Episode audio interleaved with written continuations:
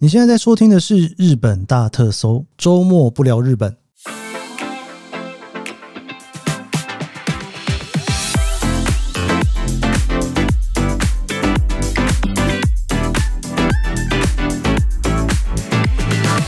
欢迎收听《日本大特搜》，我是 Kiss 研究生。今天是二零二三年，哎哎哎，是不是不能讲令和五年啊？可以讲还是不能讲啊？总之就是十月七号星期六哈，今天是周末不聊日本。但是你知道这一集的周末不聊日本，其实有聊到日本啦，算是比较尴尬的一集哦。这一集呢，我觉得非常非常的特别，因为我从来没有在周末不聊日本请过来宾。但是你知道，我一直很想要在周末不聊日本请来宾来聊哦，但我就在想说，到底要聊什么呢？哦，因为已经不聊日本了嘛，那是不是谁都可以约了呢？是要来聊唱片吗？还是要来聊创作呢？诶，这样一讲，好像创作者说可以有一些变形放在周末的样子哦。总之周末就不聊日本了哦。所以呢，我这一次回台湾的时候啊，我就找了。解锁地球的游尚杰一起来聊聊天哦，我跟他互上了一集节目啦，我去了他的节目聊了里程， 哎、我觉得他的节目结果没有聊日本，聊里程也无所谓哈、哦，反正就是大家出去玩的人也会 care 里程嘛哦，大家有机会也可以去听一听。然后呢，他来我的节目，我就跟他聊了一下说。不如我们来聊一下你以前留学的德国吧。哦，这我觉得好像是一个蛮有趣的题目哦。因为呢，十月啊，其实在日本，如果你有来玩的话，哦，你应该知道说，从九月底，九月三十号一直到十月十五号，其实是横滨的啤酒节。横滨啤酒节呢，其实是在日本最大的的啤酒节哦，它其实是仿照德国的 October 的这个节庆。日本很多地方都有啤酒节，但横滨的特别大，所以我去年我也去了这个横滨的啤酒节，我觉得还蛮好玩的。今年我不知道有没有机会去、欸，诶，到十五号嘛，所以搞不好下个周末会去一下哦。那这个横滨的啤酒节在十月发生，我就觉得嘿，好像可以稍微来聊一下德国，但我又不想把德国聊得太深哦，所以呢，尤尚杰他基本上他是去德国留学的，我就跟他说，不然我们来聊个有趣的东西吧。有些日本人会觉得日本跟德国有很多共通性，但是呢，里面你知道，对我来讲，听一听，但我又没去过德国，我不知道是真的还是假的哈。所以我就找杨尚杰说：“诶，哎日本跟德国既然有一些共通性，我们来看看是不是真的有像哦。”结果你知道，跟他聊一聊，发现、嗯很多都不是很像。我就原本这一集想要把它放在日本大特搜的周一到周五的正规节目，我后来想一想，我们聊的这么的特别哈，不如我们就放在周末不聊日本吧。所以呢，今天的周末不聊日本，其实有聊一点日本，而且也聊一聊这个十月啤酒节哈。如果你来日本玩呐、刚好去横滨的话，我还蛮推荐大家的哈。横滨的赤色仓库那边有德国啤酒节，感受一下日本人怎么玩德国的啤酒节。好的，我们今天我跟尤尚杰解锁地球一起来聊一聊这个所谓的日本跟德国到底有什么一样或不一样的地方呢？诶，是不是要进音乐？好像是哈，好吧，我们久违的周末不了日本，进一下音乐吧。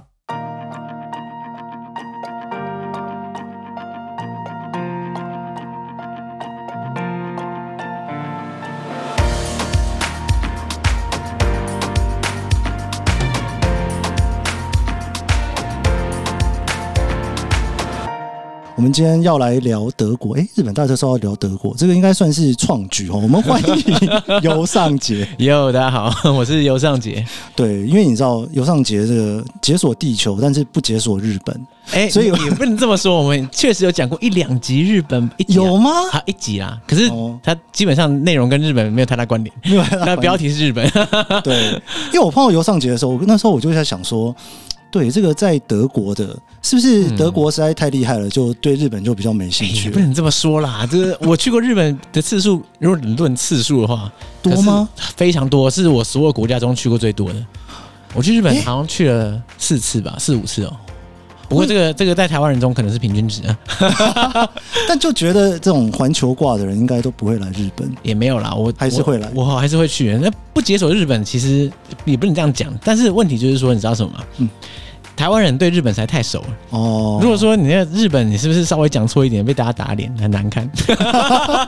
有这么严重吗？有这么严对啊重吗，？ 如果我就讲我的印度的话，哎、没有人有意见反。正大家也不知道从 从哪里开始批评对，起。想打脸我，就是自己先去一趟 再说。对，因为你知道尤尚杰他的解锁地球，嗯反正非常厉害啦。这个应该是所有人心目中旅游圈的前辈。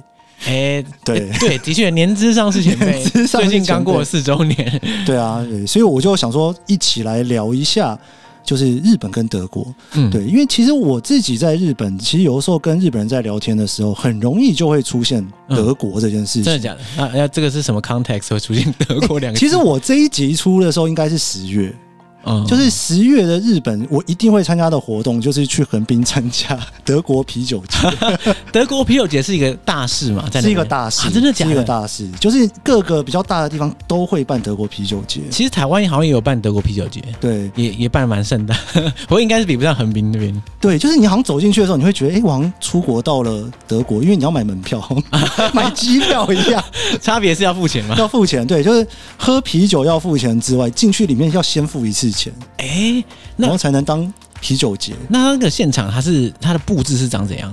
它布置其实就有点像台湾的园游会吧？哦，就一个摊位一个摊位这样子。对对对。哎、那跟我在慕尼黑参加到的啤酒节差不多吗？啊不太一样， 不太一样，对对对，因为其实，在日本，应该很多人来日本玩的时候，都会发现就会出现一些德国的东西，因为日本人真的很喜欢，尤其在欧洲的很多地方。对，所以我觉得今天我就想要来一个一个稍微聊一下我心目中的德国跟日本很像的地方。 你去过德国吗？没去啊，我我去过，你像换小弯。 其实去过，只是忘记 而已。对，我跟你对那么久的访纲，我都忘记我去过，我去过法兰克福，哦，你该不会是转机吧？呃，有，因为我去那边参加书展，哦哦，法兰克福书展，对对嗯对我没参加过，参加过。 但法兰克福倒是去了不少次，就是，对我那时候去的时候就觉得哇，车站很厉害，嗯嗯嗯，对，然后就觉得那个店都一下就关 了，店对对对。很早很早很早就关如了。果跟日本比的话，其实德国的夜生活应该是相对比较无聊一点，对 晚上不知道干嘛。我相信应该很多人如果这个时候来日本，都会碰到啤酒节，所以我想先从这个开始聊起。来来来，对，因为你知道，我刚刚就讲了，我参加啤酒节就是园游会嘛。对，你说慕尼黑是长什么？其实慕尼黑它巨观来看也像园游会，可是差别是，诶我想知道你们在日本的啤酒节是会有那种云霄飞车之类的东西，有没有？没有云霄飞车。很很奇葩。就是在慕尼黑的啤酒节啊，就是你在那个啤酒节开始前，可能一两个月就会有那个公司进驻，把那个地圈起来，然后开始建云霄飞车跟旋转木马， 这个游乐设施。 等等，你们啤酒节是整个月吗？没有，他就是他在那几天，但是他提前会先把那个东西盖好啊。可是建云霄飞车那么庞大的工程，然后几天就结束，是不是？对他可能他可能是吸带式的云霄飞 车，哎、其实德国很多地方都这样子，对就他可能是有点像是以前的那种马戏团的感觉，怎么我四月在哪里，哦五、月在哪里，他就带着走啊。那我只是第一次看到也是大开眼界啊，就我不知道云霄飞车也可以这样搞， 应该是说，我心目中的啤酒节就是一个喝啤酒的地方，对但是德国人的心目中的十月不是只是喝啤酒而已，对，还可以做一下就像飞车。跟旋转木马可，是你不要靠太近，因为大家喝完之后，它上面就往下吐这样子。真的假的？ 没有，我听说听说，哦我自己是没看到，但是可想而知，应该是蛮可怕的。对，因为日本跟德国，我是我这边的资料，我就来一个一个来确认一下。嗯 对，因为日本跟德国其实面积是差不多的，几乎是没有差异的。对，不过有一个很大的差别是，德国的地势是很平坦，哦，对，那日本是，多山嘛，对对那、这个其实实在地地形地理上就差很多。应该说日本是岛国嘛，对啊，所以就是你无论如何就只能玩自 己。如果你不想要坐飞机出去的话，对，相对于德国，可能就是不小心走两步路，哎、出国了。对，然后因为它的面积很接近，然后经济实力也很接近，哦，对啊，对，没就是错。 GDP 来算的话，就第三、第四嘛，嗯对不对嗯所以嗯这个也是一个我可能会聊到的，然嗯后又刚好又是一个。二次世界大战的战败国， 可以互相取暖的。对，但是感觉德国比日本坎坷很多。对啊，德国就是，哎、也不能这么说吧。有一日个本中了两颗原子弹，要怎么比？哦，我是说之后啦，哦，这之之后后啊、哦，对啊，东德西德对啦分裂啊，原子弹没得 比，但是日本没有分裂嘛？对，对这个是有很大的差别啊。那德国在战后，然后到苏联解体或者是两德统一这个之间，他们确实经历过一些，就是蛮多这种历史的悲哀悲剧的。对，所以等于这两个国家其实也是友好很久了。我看资料是一百五十几年了，一百五十几年这样倒推是哇，十九世纪十九世纪的德国历史那个时候在干嘛？哇是，怎么突然考这一题啊？上面没有写，没有啊？你知道德国是很近代形成的国家，哦， 对啊，所以以前的德国它是怎么说？一盘散沙，它是一个邦联啊啦， ，OK，所以你近代统一成一个一个统一的那个民族国家，其实是很近代的事情，大概大概就是十九世纪左右， 左右对不对？对啊，好，我们今天刚刚在聊的文化里面，第一个就爱喝酒嘛，嗯，爱喝酒这应该是、这算刚聊 过吗？全世界都是是不是？对大，你发现我发现啊，就是很多国家很爱吹自己爱喝，台湾人有吗？就只有台湾人很少，对台湾人好像不太喝酒哎、很很奇怪，就是我在欧洲旅行的时候啊，每个国家你不管到哪个国家，他都会说啊我最会喝。我想说这个这个就是每个国家几乎都会自己、嗯自己吹这样，，所以你就很纳闷为什么台湾人不吹说自己很爱喝因为这真的没有， 真的没有对不对？真的没有啊。对，因为日本大学，我在日本念大学，那个大学生是喝酒喝的一塌糊 涂。然后在台湾那时候回台湾就觉得，哎、怎么有人要喝酒？对，你知道我在德国的时候很少，就是没有碰到太多日本学生，但碰到一些韩国学生，哇，哦，恐怖哦也很可，怕往死里喝，喝到你倒为止，真的很恐怖。太可怕了。对对对对对，大家的肝都还好吗？而德国当然也是很爱喝啦，但是我觉得德国的喝酒，它是一个他们的日常生活，嗯因，为就像刚刚讲，其实德国的夜生活，我觉得不比日本啊，他能做的事情比较少，所以娱乐场所真的、嗯酒吧是大宗，大家下班要聚一下，放学要聚一下，我觉得就是就是酒吧。诶啊，酒吧的话，其实就是啤酒当做一种饮料啦，大家不会说，嗯哎、我们去喝酒吧，怎么？其实喝酒这种事情已经是必带，就是在这个，哦就像你你台湾人，你说，哎、我们来约喝杯咖啡，或者说我们我们要约去吃个饭，你不会特别说，哎、我们今天去喝可乐吧，因为你是知道你等一下自自然就会喝到。懂。对对对，对，因为其实像在日本喝啤酒的状态，因为你知道日本人还蛮避暑的，啊，你讲避暑对吗？ 因为他们可以一群人出去喝，但日本人也可以很享受迷炭。哦 OK，对，所以日本人是可以一边吃松屋一边喝啤酒的我。说自斟自饮这样。，对，然后可以一边吃肯德基一边喝啤酒的。哎，那我觉得能自斟自饮，代表说就是啤酒真的融入他的生活。 对，我觉得在台湾，啤酒很多时候还是一个，它比较像是一个社交活动，啊、对它它对。喝酒就是本身了，它不是附加的。所以你刚刚讲说，像在德国他们那样那么会喝，对，他们是为了社交而喝，还是有社交所以有借口喝？哎，其实都是哎，平常都有就爱吗喝啊，然后社交的时候当然就更要喝。 但是为什么日本人喝完啤酒之后没有变那么大只， 但是德国人有？所以关键可能不见得是啤酒，可能是香肠，我不是很确定，应该是某个环节。哦，对，有别的东西一起，对对对对所以喝酒这件事情就是一个还蛮接近的。然后我自己觉得，我在看资料的时候，我觉得最特别的事情就是、火车准时的程度，应该都是世界数一数二的。哦，我跟你讲，就是德国的德铁的火车准时程度确实是世界数一数二，我是说倒数的那种， 非常恶名昭彰，真的哦，非常非常恶名昭彰，就是。德铁很非常夸张，就是它的误点率高到不可思议。就是你用凡人的思维去想说，请问你火车准时到站有这么困难吗？一开始我跟台铁一样。不能理解，没有台铁，然后不是，我觉得台铁误点的次数其实并没有到很高。台铁有准点的班次 吗？哎、有啊有啊，就算误点也不会太夸张了，哦对不对？德铁就是离谱到，他有时候他那个误点，你完全不能理解说呃为什么他误点频率可以高到这种地步。嗯而且德铁还有一个就是都市传说，就你要赶那个火车的时候，他火车就不会误点，他就准时开走。然后你当你准时到的时候，他就误点，哎，没来。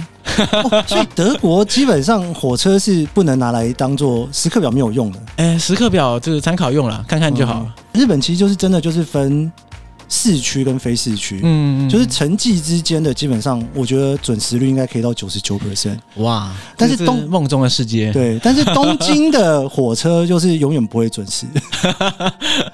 东京哎，东京是不太难是了一天到晚都有一些就是什么对铁轨铁道事故之类的？早上的时候，大概八九点的时候，你会看到那个地方就写说，诶，下一班车是几点几分，下一班车是几点几分。嗯，大概到了八点左右，他已经不写几点几分，他会写下一班、下下班、下下班、下下班，因为时间已经写不出来了。对，对，所以其实哇，我一我一直以为德国的火车是会准点的耶我。跟你讲，很多人都有这个迷失，哦，真的啊、我也有这个迷失到，直到我到德国之后，我发现好看来像没有这么一回事看来。跟我想的不太一样。但德国人守规定吗？ 哦，德国人这个是相对蛮守规矩的。所以只有车子不守规矩，对人是守的。这个很神秘啊，就是车子可以不用准点，但是人其实算是准时的。哇，对，而且德国人 在某些程度上，就是守规定会守到你觉得很傻眼。你知道，就是最好笑，就是我一开始去德国嘛，我就是念书嘛。那在念书的期间，我其实是二零二零年到德国， o k 刚好是疫情的期间。然后我到的时候，第一件事情就想说，那我把我那个你知道入学资料、申请资料，先拿到那个国际事务中心的那柜台，跟他说，哎、我要那个注册嘛，对不对？我要入学啊。然后我把资料准备好之后，到柜台跟他说，哎、那个资料在这里，然后我我是要那个注册的学生啦、这样。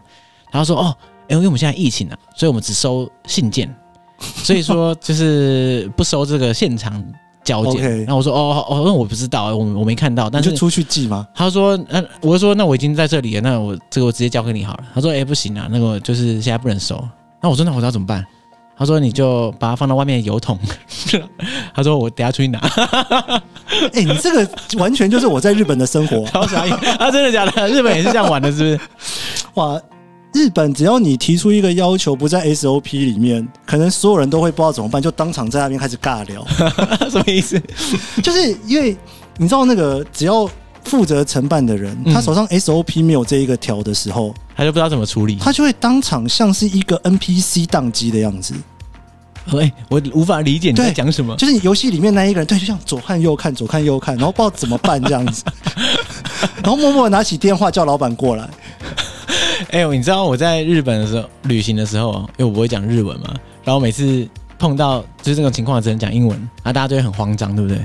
然后每次他们就会绕人来，然后绕过来的人也不会讲，然后就绕到后来整店人都出来，然后然后可能围着你，可能没有一个人会讲，然后就一直推，一直推，一直推，对对对， 那个情境蛮类似，每个人都很想要把它交给别人。对对对，对，所以其实我觉得，嗯，这个遵遵守规则这件事情，好像真的是是啊是啊，对。但你们在那边如果发生例外的时候，嗯，然后就是就只能这样子处理，就是了还是因为我我觉们得通融度高吗？我觉得通融度不高，但是并非没有弹性啊，没有像刚刚讲到的那个这么夸张。嗯，但是基本上，我觉得德国人他们是很在意你有没有照着这个规定，你有没有照着这个流程、这个步骤，他他们是很讲究这个事情的。相对于其他国家，很多时候那规定真的写好玩的，哦，就是他那个人的幅度很大。其实我觉得台湾也是这样子，对，就是他你有时候靠一些人情，他说啊不要啦，你就帮我弄一下啦。其实很多时候都 OK，可都 OK。在德国可能就不吃这一套了。哇，哎、这个大家的这个挫折应该都是很类似的。我印象中那个时候我去银行开户，嗯，然后开一开，我就想说，哎、我想来顺便开一下那个那个叫什么啊、那个证券户头。嗯嗯他就说：“哎、你要不要回家用电脑也可以开啊？”我说：“我都来了，我就在这边开好。”他就整个脸就是，他也是在继续微笑，你知道吗？你知道日本人的那个微笑就是是一个是不能说话剧社，应该说他已经是融入在心里面了。然后对我还没有，我觉得有点怪怪，但我也不知道到底发生什么事情。嗯他就说好，那我们要开，对不对？然后他就说你有时间吗？我说有。他说好，然后他就把东西全部拿出来，然后架了一个摄影机，然后这边弄了大概十分钟，然他后是就暗说示，你给他走的意思是不是？不是 你看我搞得我这么麻 烦。然后他就说，然后他就说好，那我们来开户。嗯，他就开始拿出那一张纸，就开始念上面的东西。我说天啊，你要把这整本念完，都厚很厚一本，你知道吗？ 我说要念吗？他说哦对，因为我们要全程摄影，你有读过这些东西，因为你是来分行做这件事情。对，你在家里的话，你自己看谁知道？然后我就说，那我如果在家呢？他说你在家你可以认真的读完之后底下打勾勾。嗯，我就说好，那我回家再来开户你。懂了。 哎、我不知道他怎么讲究哎，哇！银行的资料有人认真会看过吗？但是因为他现场的规定就是他一定要一字一句念给你听，就是然后我啊你到听了现，场的时候，好好，对这个我那时候真的是大傻眼，我就说好，我回 家。他们那个守规矩的程度真的是很惊人的。嗯，我觉得在德国的话，其实德国一些行政流程真的是也是蛮夸张的，但是我觉得主要是你你在日本的时候，你觉得你生活你要办一些什么行政手续，效率是高的吗？行政手续，如果跟台湾比好了。如果你的行政手续没有任何例外的话，理论上是高的。哦，但是你只要稍微出现一点点小小的例外，它可能就是一个你例就外完了的事情。哎、可是你知道在德国的行政效率是 低到很低吗？不可思议。你刚刚说什么一些小例外，可能就一个礼拜的事情。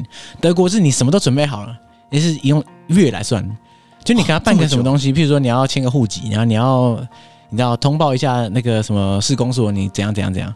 哇，那个手续通常都是两三个月、三四个月起跳、哎，超可怕的，哇，哎、那你去那边才不到两年，那不是都在办手续了？真的、的很扯啊！还没就办完就要回来了？真的啊就也很扯，就是一开始我们刚进去的时候，不是说哎、有些人要申请宿舍之类的嘛，对，然后宿舍一来宿舍不够，二来他们办手续超慢。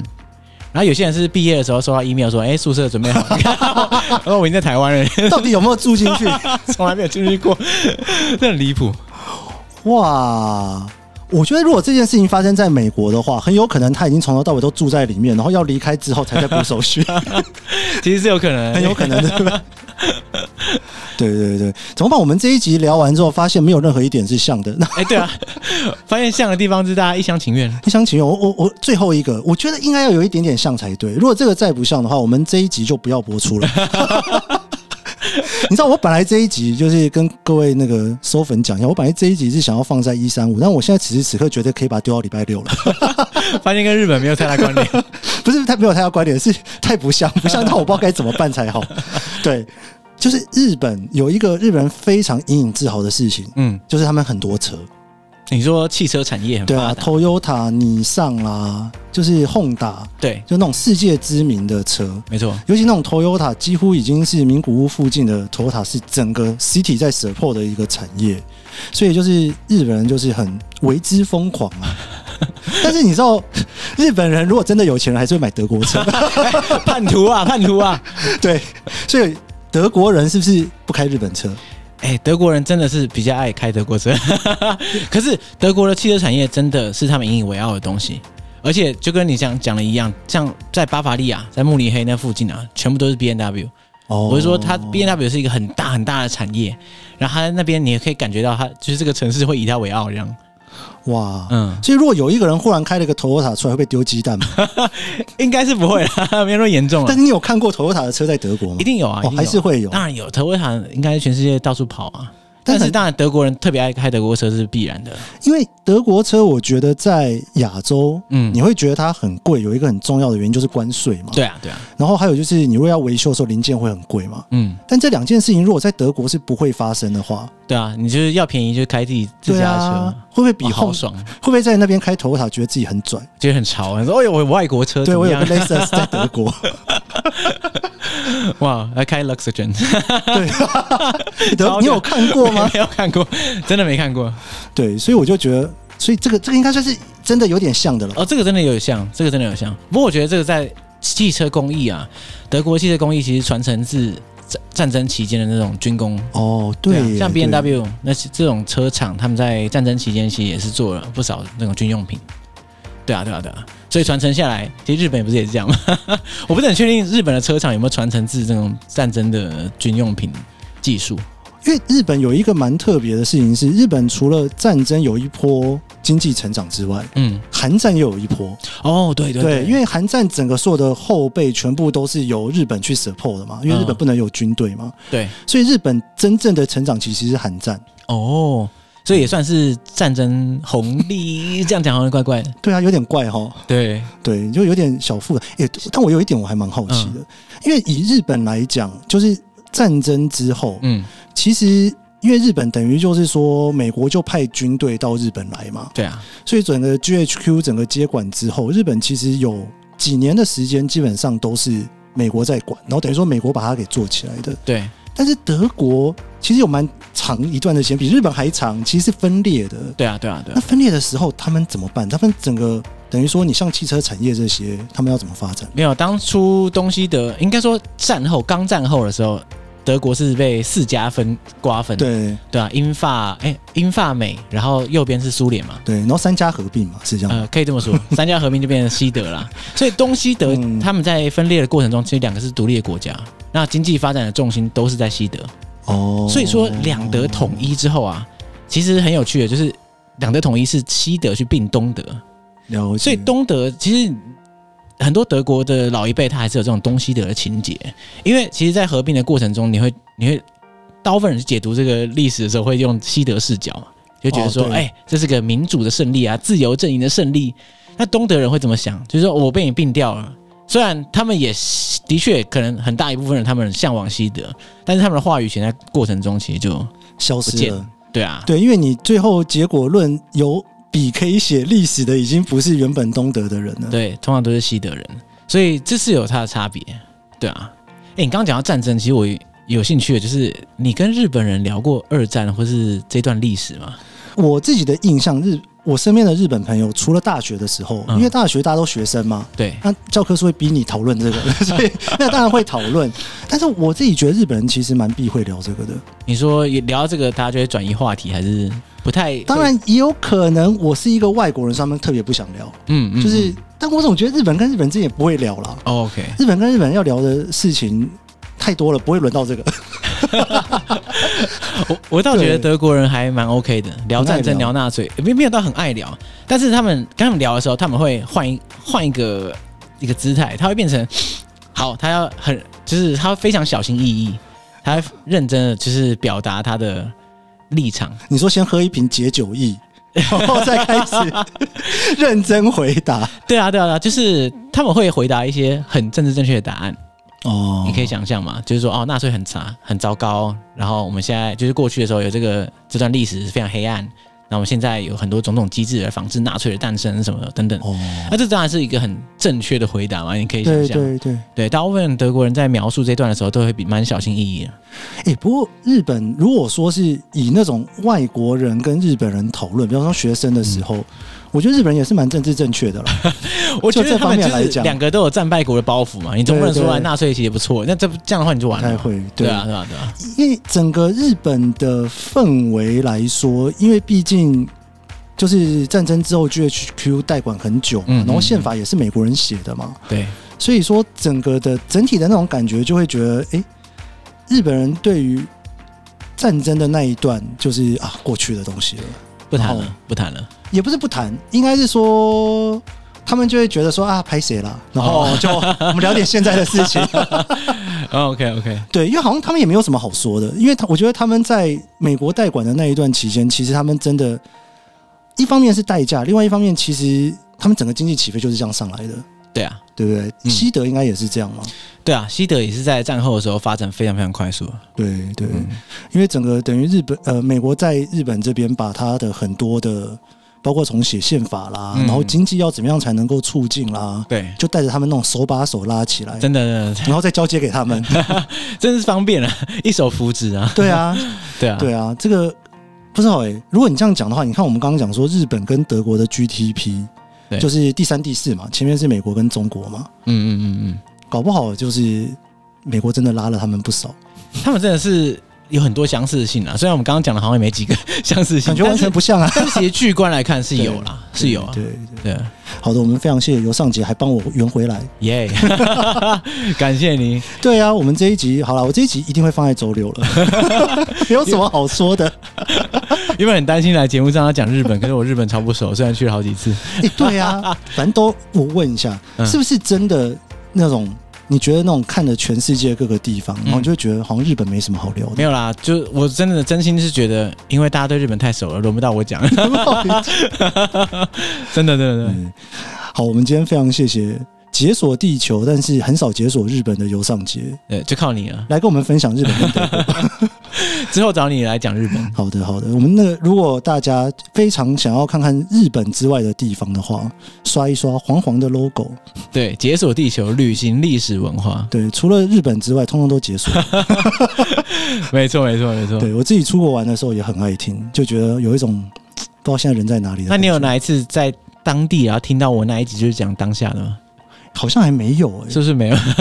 好像如 还果没有的话，欸我觉得很酷啦。其实有几次对有听众传讯息给我，嗯他说他就在某个地方，然后听那一集。因为我们都是，哦因为我们都是每一集一个主题嘛，对不对？就可能某个国家、某个城市之类的。对啊因，为因为我印象最深的都是你跟邱体轩在拉迪赛， 所以啊 烤窑那跟旅行有什么关系啊 没有什么太大关系。好了，我们谢谢尤尚杰， ？OK，谢谢，谢谢。拜拜，好，我们就下周一见喽，拜拜。拜拜。